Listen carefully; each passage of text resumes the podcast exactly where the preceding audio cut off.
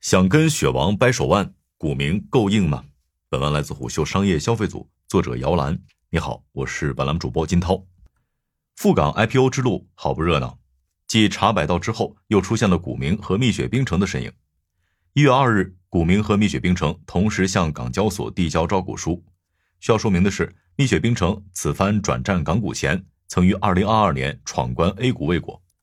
相关报告显示，按二零二三年的商品交易总额及门店数量计，门店数超九千家的古茗是中国十至二十元价格带最大的大众限制茶饮店品牌，也是全价格带下中国第二、全球第五的限制茶饮店品牌。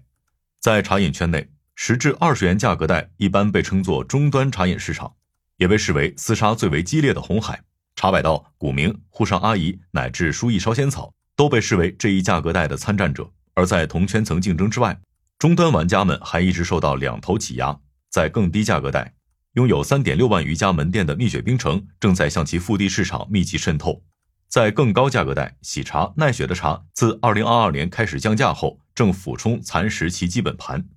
值得一提的是，一月二日，喜茶发布了二零二三年度报告。报告显示，截至二零二三年底，喜茶在全球三百多个城市开出三千二百多家门店。门店规模同比增长百分之二百八十，其中事业合伙门店超两千三百家。茶百道和古茗因聚焦于同一价格带，且同样采取加盟模式，经常被拿在一起比较。早在二零二三年八月，茶百道就向港交所递交招股书，于是乎，古茗也加快了 IPO 的步伐。一位从业十年以上的餐饮投资人告诉虎嗅，由于茶百道已经抢先了，所以古茗必须加快 IPO 进程。其中一个目的也是为了给加盟商信心，毕竟这两年冒出来的霸王茶姬在加盟商那里分走了太多注意力。多位茶饮品牌创始人以及消费投资人都向虎嗅表示，不管是产品研发还是供应链建设、加盟管理，古茗各板块实力都比较均衡，基本功足够扎实。古茗没有秘密，奶茶行业这些年也没有神秘的东西了。开启 IPO 之路后，古茗会迎来哪些新机会，又将面临哪些新挑战呢？一位业内人士向虎嗅分享了他对古茗与蜜雪冰城竞争态势的看法。古茗有志成为行业老大，想要超越蜜雪冰城不是不可能，但需要时间积淀。首先，要想做老大，古茗得稳稳地坐上第二把交椅。显然，他还做得不够稳。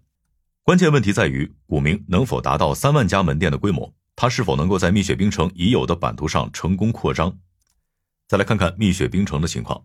蜜雪冰城招股书显示。公司旗下不仅有限制茶饮品牌蜜雪冰城，还运营着现磨咖啡品牌幸运咖。截至二零二三年九月三十日，通过加盟模式，蜜雪冰城已经开出了三点六万家门店，覆盖中国及海外十一个国家。以国内看，其门店网络已遍布中国三十一个省份、自治区、直辖市，基本覆盖所有县级城市。相比之下，古茗门店总数还不到蜜雪冰城的三分之一。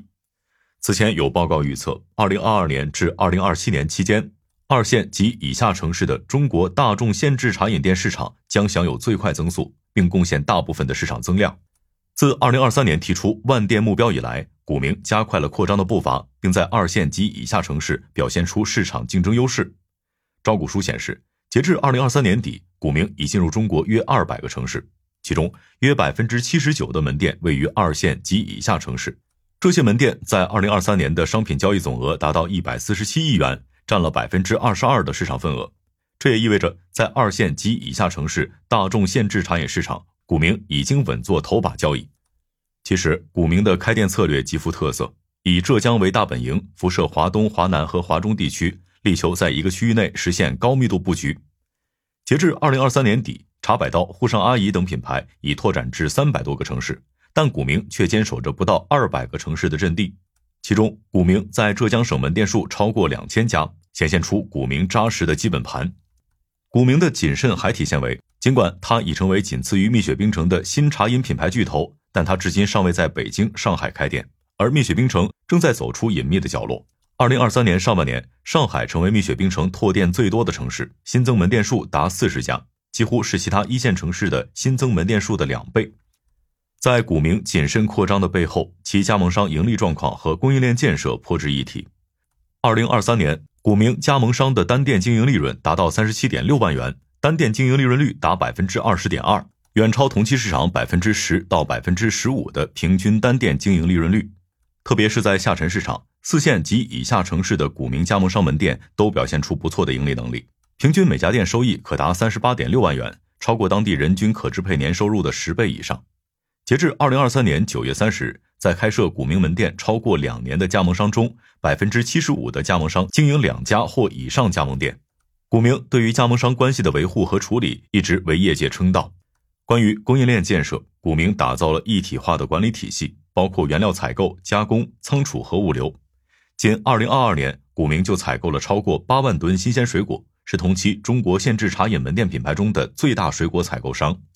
目前，古茗拥有业内最大的冷链仓储及物流基础设施，能够向超过97%的门店提供两日一配的冷链配送服务，超过75%的门店距离仓库不超过150公里。其仓储基础设施由二十一个仓库组成，总建筑面积超过二十万平方米，并配备有四万立方米可支持不同温度范围的冷库。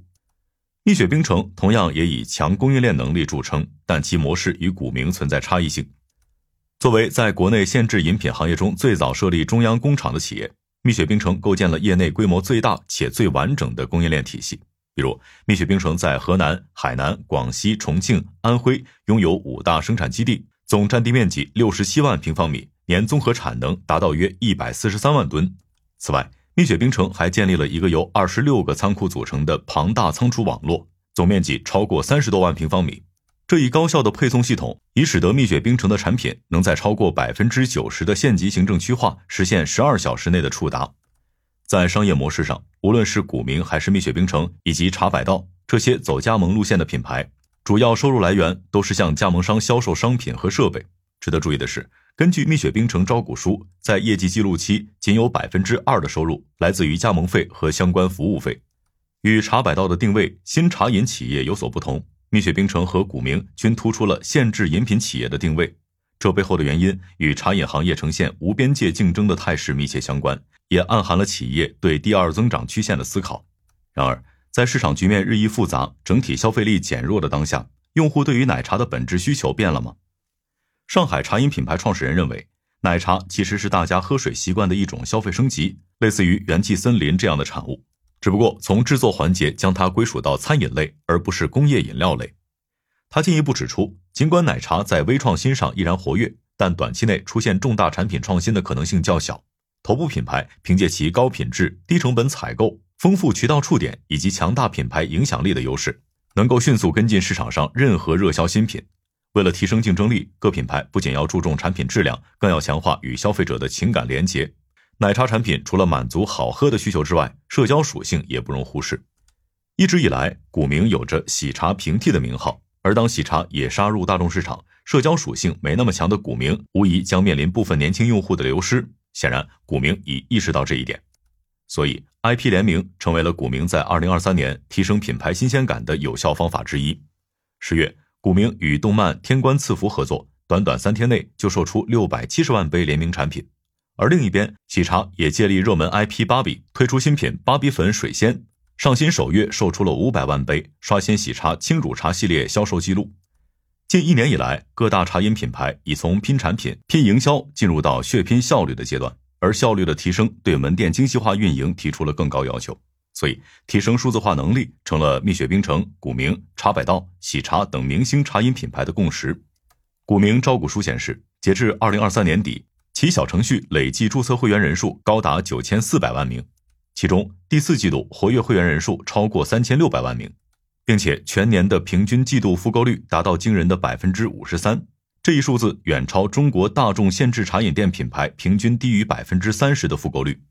当冲击 IPO 的选手增多，茶饮圈进入了新一轮竞争周期。在扩张的道路上，股民需要拿出定力、效率，也需要保持团队过去十一年的拼搏精神。好了，以上今天的商业动听，下期见。